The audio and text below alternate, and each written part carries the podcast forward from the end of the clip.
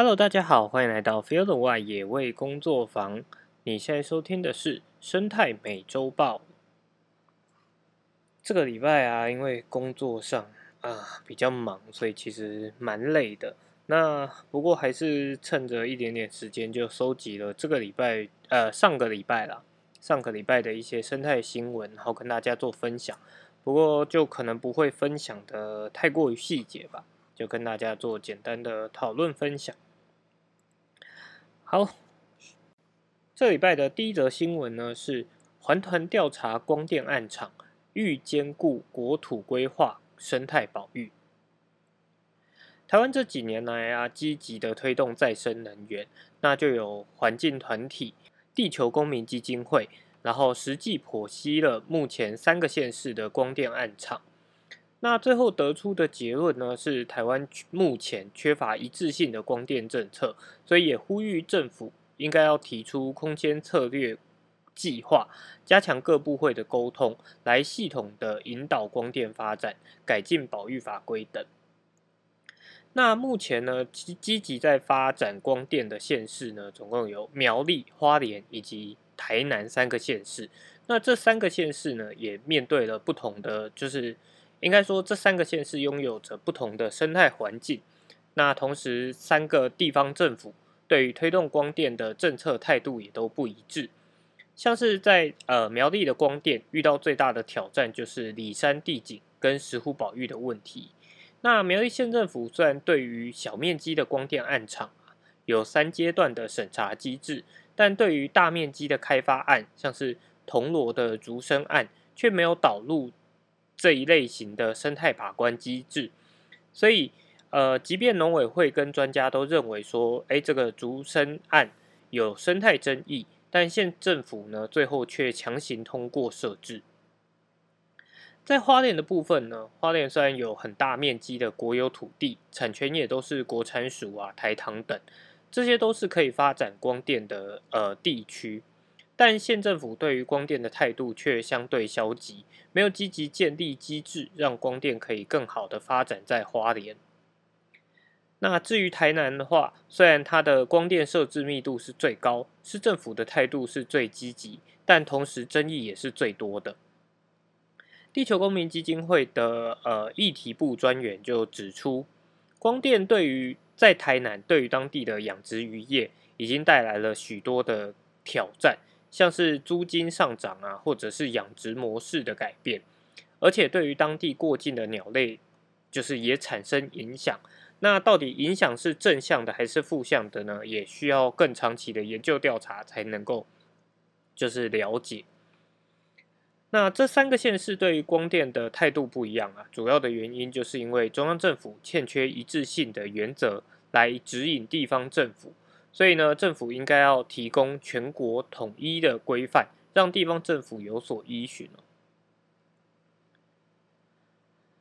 好，那这则新闻主要就是希望跟大家就是分享了解一下，说其实绿能在台湾发展，应该是说绿能在国际上相对还是一个趋势了。那不过怎么样做，其实应该要做好更完整的规划。那同时，除了在呃电力的部分，同时也应该要去思考，包含像国土规划、生态保育等。那也希望大家在如果关注到这类议题的时候，可以就是投入更多的关注，让呃不管是地方政府还是中央政府都可以知道说，其实我们很在乎这些事情。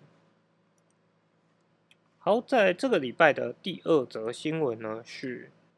疫情改变日本奈良鹿生态，对人鞠躬次数减少。很多前往日本旅游的民众啊，都会去奈良县，因为最出名的就是奈良公园跟奈良路的喂食互动。不过，因为面临了这个 COVID-19 的疫情，这三年的时候，不仅呃这三年期间，不止人类的生活受到了改变，像奈奈良路的生态也发生了变化。那像奈良女子大学的研究团队，从疫情爆发后的二零。二零年六月开始，在奈良公园呢，对鹿群进行为期一年的观察，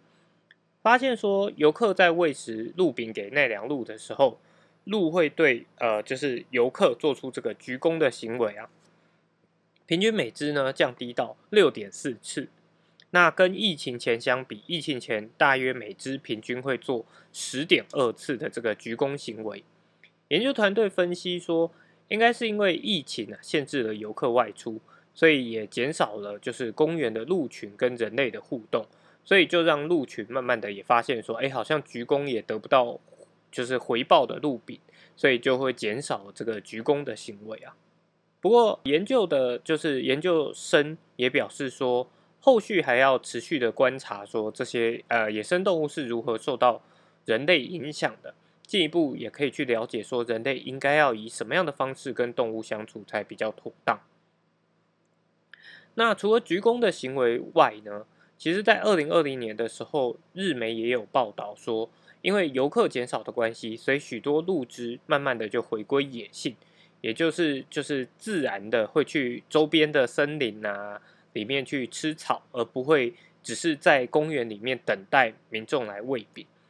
所以这样的行为呢，其实对于整个呃生态环境来讲，其实也不不一定是一件坏事了。下面这一则新闻呢，虽然不是疫情的关系，不过也一样是人类行为去做一些改变之后，对于环境其实就造成了蛮多的变化了。这则新闻是。进沙滩车生态环境变好，南澳神秘沙滩喜见海龟、小燕鸥。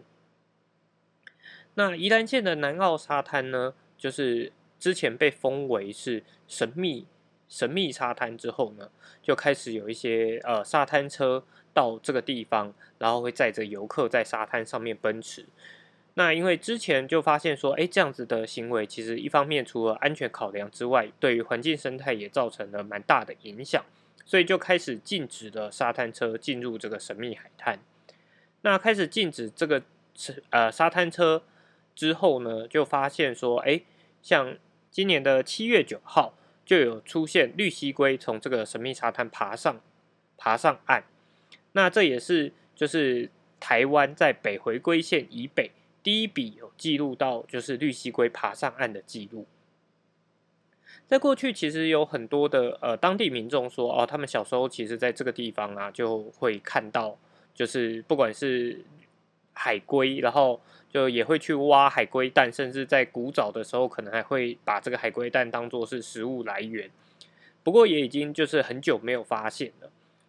那除了海龟之外呢，这个。神秘沙滩也也是就是前几周有提到的小燕鸥这个候鸟在这里繁殖的一个很重要的栖地。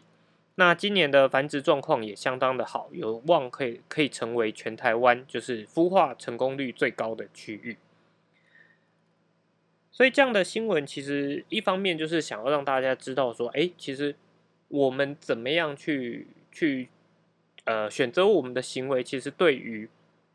环境来讲是有蛮大的影响的。那在过去，可能我们对于生态并不那么了解的时候，可能都会觉得，哦，好像就是我们在这个地方怎么样活动啊？比如说沙滩车活动，好像对于环境我们不认识这些动物的时候，都会觉得说，哎，其实也没有什么，我们也是在亲近自然。但其实研究的越多，就会发现说，哦，我们的这些侵扰，其实只要减少一些侵扰，也许这些动物它有更多的。缓冲时间，他们慢慢的就会回到这个区域来进行利用好，下面一则新闻是：澎湖燕鸥喂食观光行程恐触法，引发正反意见争论。在近年来啊，澎湖出现了一种就是坐着游艇出海赏燕鸥的行程。那因为部分的业者他们会安排喂食秀，以利就是燕鸥聚集，方便游客拍照取景。不过呢，现在被就是呃被质疑说这样子的喂食行为，其实有可能会触犯了野生动物保育法，所以也引发了各界争议。那因为这样喂食的行为呢，很有可能会造成了就是对于野生动物产生了一种骚扰的行为，所以呢就有可能会触犯到野生动物保育法。不过当地的就是旅游业者呢反弹非常大，那他们认为说，其实，在之前。就是这个燕鸥本来就是会到他们的呃余温啊这些相往来进行取食，所以本来就已经跟人类是一个共生的现象。那顺顺着这个趋势加以利用，导向观光喂食，发挥经济效益，其实应该是一个，就是对于他们来讲，他们认为说是一个好的效益。所以呢，也呃认为说这样子就是直接认定说。就是这样子的喂食行为是违反野生动物保育法的，对于当地观光来讲是一个相对不公平的事情。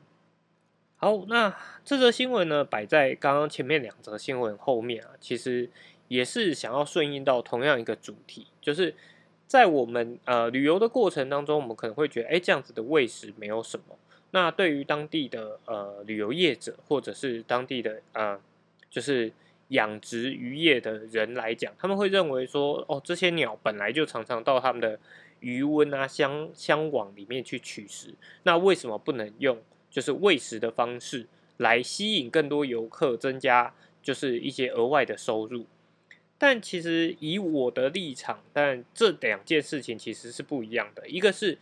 我们本来就在利用这个环境进行相网，那这些鸟类来就是。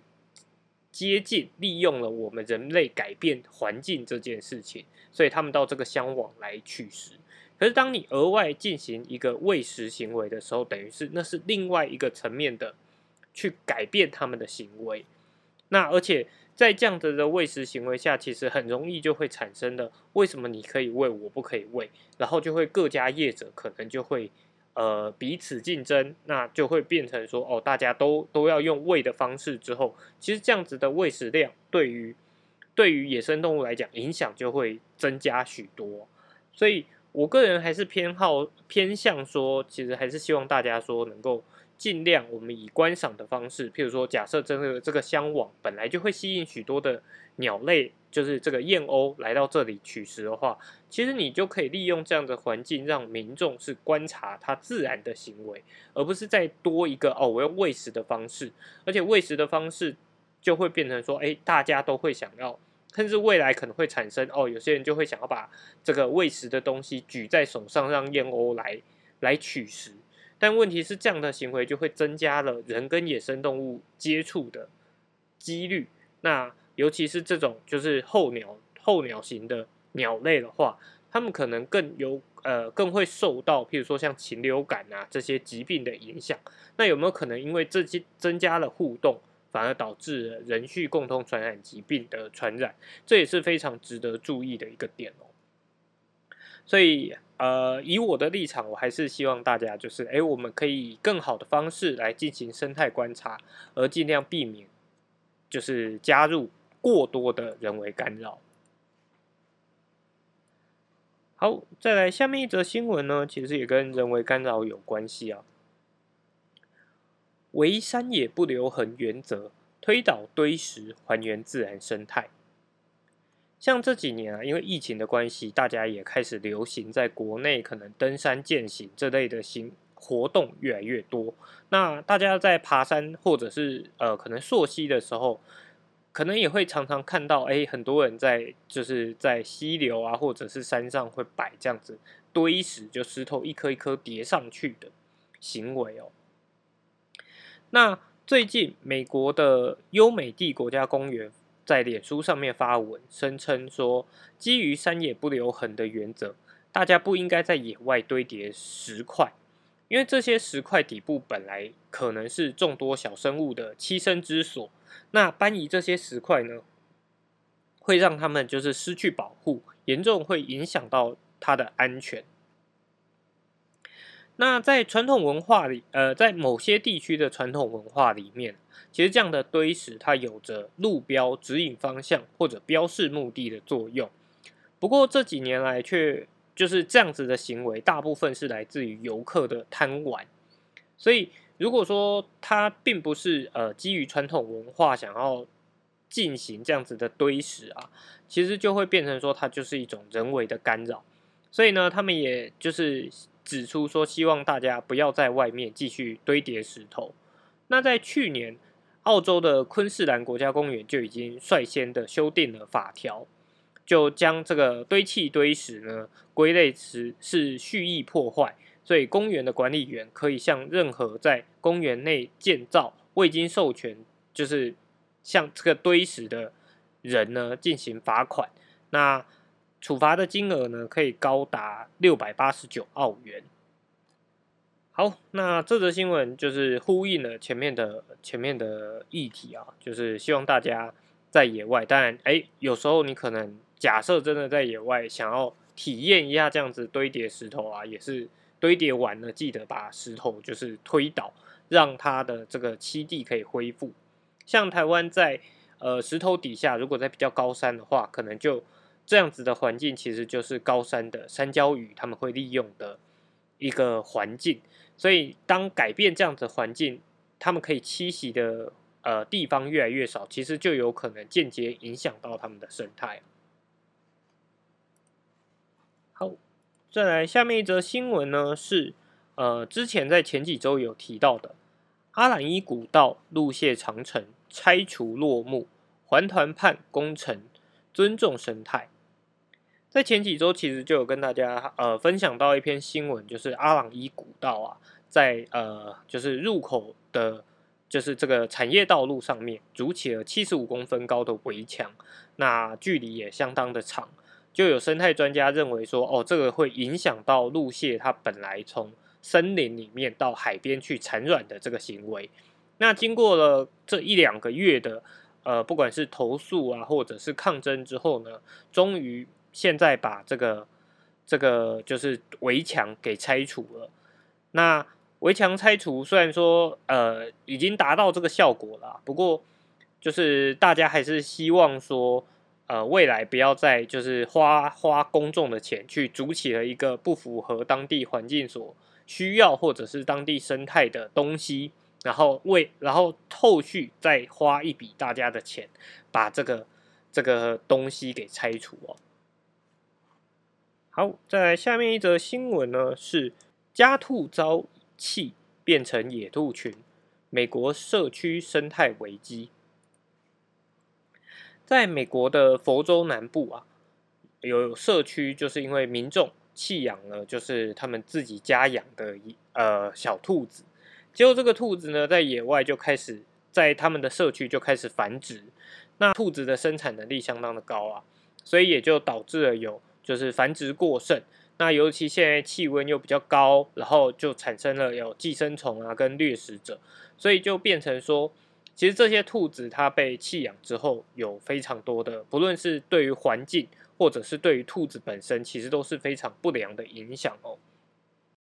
那根据美国当就是当地的统计啊，目前在社区里面已经有大约六十到一百只的兔子暴露在外。为了解决这个兔兔危机，不少民众呢就投入了救援工作。那呃，同时帮这些兔子驱虫节育，希望帮助他们找到新的家。好，再来下面一则新闻呢是，呃，除了养殖宠物之外啊，其实圈养动物真的有非常多的议题可以讨论。下面一则新闻是前年才被罚。高雄某知名农场被曝动物炼狱，吸血蝇到处飞，饲料长蛆，图片曝光。那呃，高雄的某知名农场有一个离职员工，在二十二号，就是在 D 卡上面贴出了很多张照片，指控园方的动物福利不佳。那包括了因为要省钱，所以用槟榔剪替水鹿剪指甲，导致其流血。然后还有整个园区有许多的吸血苍蝇，让许多动物受伤。还有动物生活空间严重不足，宠物放养结果导致了小孔雀遭送货的汽车压死。然后等等许多就是不良的呃事情呐。那这个事件呢，其实呃在里面就是爆料者他其实指出了非常多的。就刚刚提到的这些案件以外呢，其实还有非常多，包含像员工福利也是相当的有问题。那对于这个投诉呢，高雄市的动物保护处副处长则表示说，他们曾经呃，他们有在七月十八号前往农场勘查，那发现动物有受伤或生病的情况，但均已接受治疗，并没有发现违反动保法的事情哦。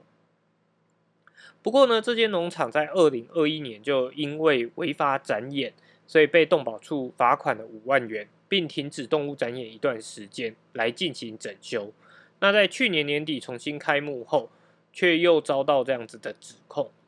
那员工对于就是呃动保处做出的回应，他也表示说，他不太了解说动保处究竟是怎么样去进行检查的，因为其实包含像里面提到的哦，水鹿的皮肤状况不佳什么的，这些那个动保处都没有检查到，那他们只看到了被放放出来的这五只就是健康状况相对比较良好的水鹿，而没有去。看到就是其他可能养在后场的这些有问题的动物，所以这个新闻其实一方面也是想要让大家知道说，动物展演其实真的是一个非常复杂的事情，不呃，因为你其实要养这些动物是一个相对呃相当来讲，它其实耗费的资金也不少。那如果说这些业者他并没有好好的对待这些动物的话，就是加上他的呃营收可能如果不如预期，其实这些动物都很有可能会受到更差的待遇。所以也希望说，除了当然除了就是透过这样子的呃检举啊投诉之外，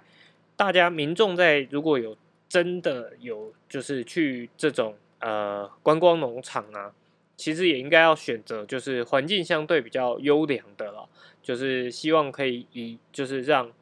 良币去驱除劣币，让大家慢慢开始重视这些圈养动物的的动物福利。那当然在法规上面也是希望说能够尽快再去做更多的改善啊。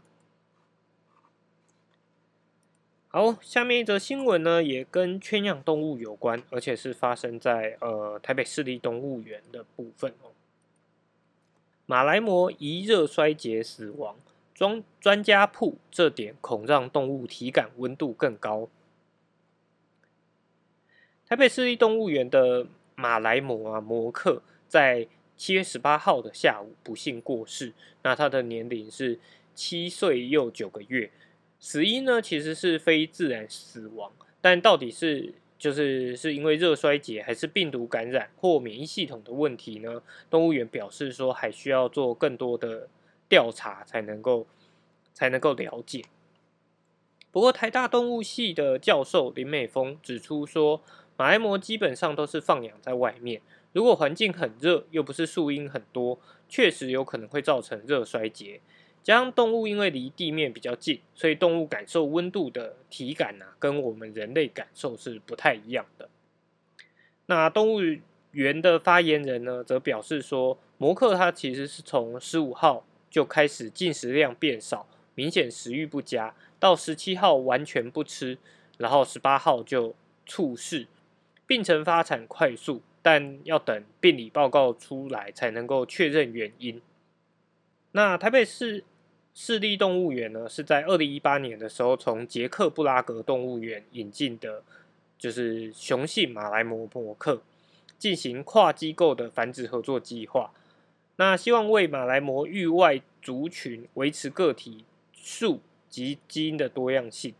那当然，呃，当时引进的魔克啊、魔方、魔力也陆续有生下马来貘宝宝。但是，就是这个部分其实好。这部分以我个人的观点，呃，台北市立动物园其实已经是全亚洲算是动物福利相对啊，应该说已经是很排名很前面的。可是动物园对于呃野外族群到底能够做到什么样的保育行动，其实一直都还是备受你要说备受质疑吗？或备受关注？那。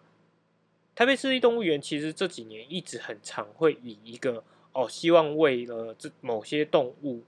的域外族群来进行，就是基因多样性或者维持个体数来进行繁殖。可是，在动物福利方面有没有去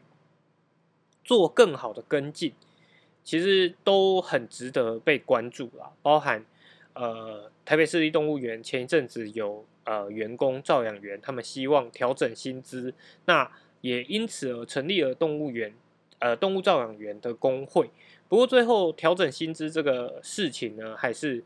就是没有一个好的结果啦，薪资还是维持原本的状况。所以也希望，如果真的很喜欢动物园的民众，也可以更多关注类似的、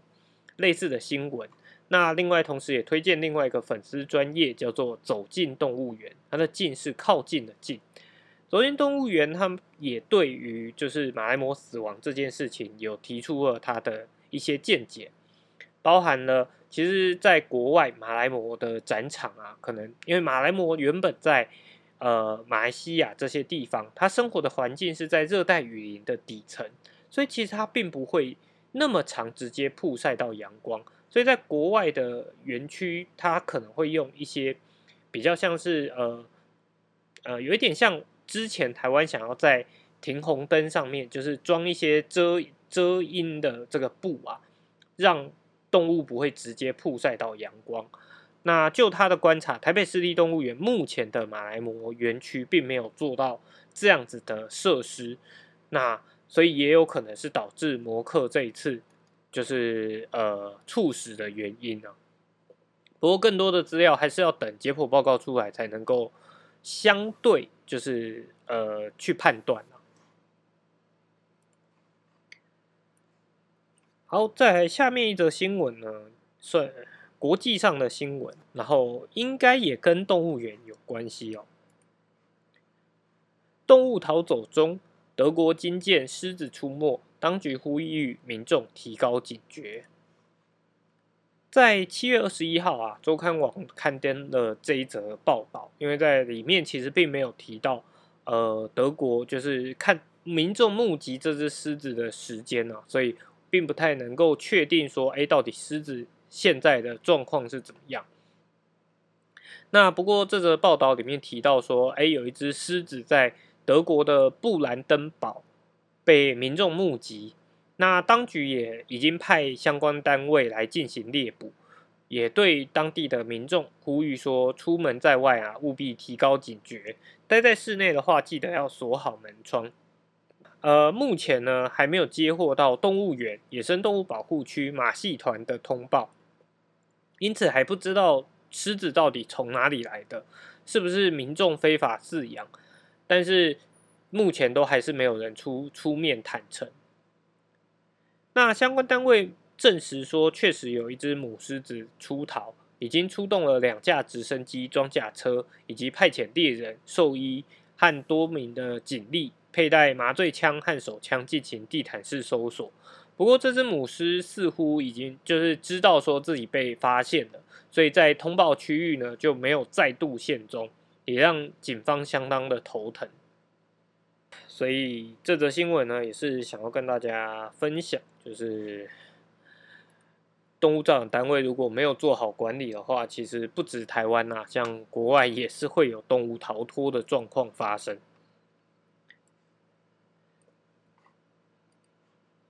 好，在下面一则新闻呢，是呃上周非常大的一则新闻啊，就是有一艘游轮，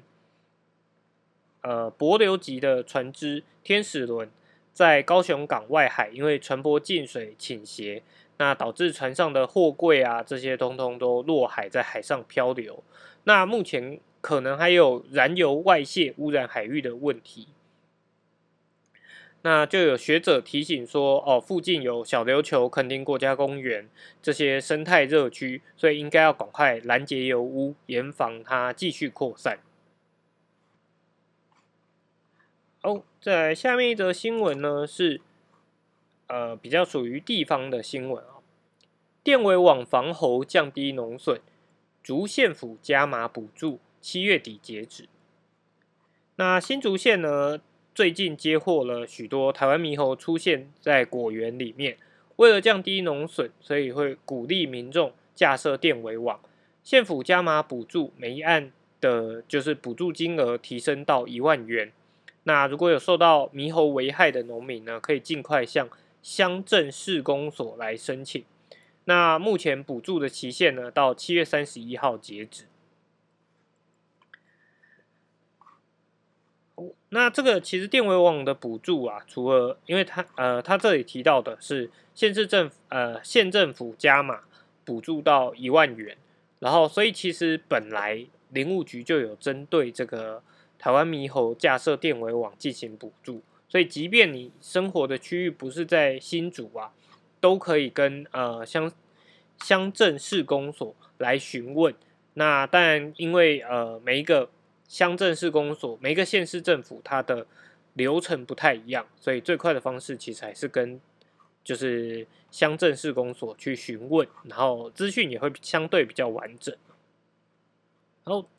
再来下面一则短新闻呢，也是花莲瑞穗幼獾咬人，确认幼獾染狂犬病。在十六七月十六号的时候，花莲瑞穗有名妇人在自己家中被闯入的幼獾咬伤，那后续家人也很快的带他到慈济医院去进行就医。那花莲县动植物防检局防检所接获通报之后呢，隔天就把这个富人家中采集到的幼獾检体送验，那发现说这只幼獾确实有。就是染到狂犬病，富人也紧赶快注射了狂犬病疫苗。那富人家中的猫跟狗也有，就是接着送样，呃，就是采样送检。好，这则新闻也是要提醒大家啊，在台湾目前，呃，幼獾仍然就是带有这个狂犬病病毒，所以在野外其实如果有看到野生动物，就是朝着你的。靠近，其实不要想说哦，这只动物非常的亲人，非常的好，嗯呢，因为它可能就是，呃，应该是说正常的野生动物对于人类这种生物，应该是要避之而唯恐不及。当它会往你靠近的时候，通常是不正常的行为。那有可能是哦，它可能生病，比如说染有狂犬病这些，那发病的时候，它会想要就是乱咬东西，攻击性会变强。那另外的。一个可能是它可能有遭受别人去喂食，所以它想要祈求食物会往人靠近。但不论如何，动物往人靠近都不是一件好事。就如同刚刚提到的，人跟动物的接触变频繁之后，其实人畜共同传染疾病就的几率就会增加。那包含像狂犬病，其实是世界上认定非常严重的疾病之一。但也不用，呃，目前也还不要过度的紧张，好像看到野生动物就产生了一种猎巫行为，要把它杀掉，认为说啊，它可能都有狂犬病，所以非常的可怕。那在台湾目前狂犬病大多还是只停留在幼獾跟一些呃，只有零星出现在一些其他的野生动物身上。那所以也提醒大家，如果有养狗的人呢，尽量也不要让犬只是以一个放养的模式，因为当它在野外。乱跑的时候，就也就增加了它跟这些野生动物接触的机会。那这型病毒目前会不会传染到犬只身上，并不是那么明确，还在做研究调查当中。那目前犬只发现的案例其实是相当少，但你仍然不能排除说会不会咬呃病毒传染久了，就在犬只身上产生变形，导致犬只也会感染这个狂犬病，其实是很难说的。所以还是要提醒大家要小心，但是不用过于恐慌。好，再来是这个礼拜的最后一则新闻啊，是在加拿大发生的新闻。好心被雷侵，难救野生小鹿遭解雇，无奈叹不忍它被吃。在加拿大有一名男子啊，他日前驾车上班的时候，发现了一一头落单的小驼鹿。然后被一只饥肠辘辘的黑熊尾随，那因为他不忍心看到这只幼鹿啊被吃下肚，所以他就决定要出手搭救，载着这只小鹿到镇上寻求照照料。不过因为他这样子的举动呢，触犯了当地禁食禁止拾取运输野生动物的法律，所以呢也被公司解雇，让他无奈就是无奈的表示说他只是于心不忍。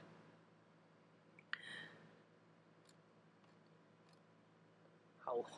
那这个部分呢，其实呃，我个人认为这样子的行为，就是当然他是出于一个好意，就是他想要救助这个小鹿，但这个新闻我觉得也非常的，应该是说这样子的善意啊，其实我觉得也是非常值得去思考的，因为他其实很明确的看到有一只黑熊在旁边，然后可能在盯着这头小鹿，可是因为就是这名男子他驾车在附近，所以黑熊也不敢在丛林子里面出来来追这头小鹿。那他把这只小鹿，他救了这只小鹿没有错，可是他同时他也伤害了这一只。呃，确认一下，它是黑熊，黑熊还是棕熊？黑熊。对，他也伤害了这只黑熊。黑熊也许已经追了他，就是一整个早上。那可能这只黑熊也已经啊，可能一两个礼拜没有进食了。那他也许救了这只小鹿，可是这只黑熊会不会因为这样子的救助而而最后面临不好的状况，我们也不清楚。所以还是希望大家，就是我们有时候可能会产生一些所谓的恻隐之心，但它不一定是真的对于环境好的，因为环境本来它就有一个自然运运行的模式。所以还是希望大家，呃，可以更加去思考说，哎，自然之下它可能会怎么样发展？那也给予自然环境更多的尊重，包含对于野生动物有更多的尊重。这样子，也许我们就能找到，呃，对于环境、对于动物们更好的相处模式。好，那这个礼拜的生态美洲豹呢，就到这边。如果喜欢我们的节目，欢迎追踪我们的 Podcast 频道。我们同时也有脸书的粉丝专业、Instagram 跟 YouTube 频道，那我们就下礼拜再见喽，拜拜。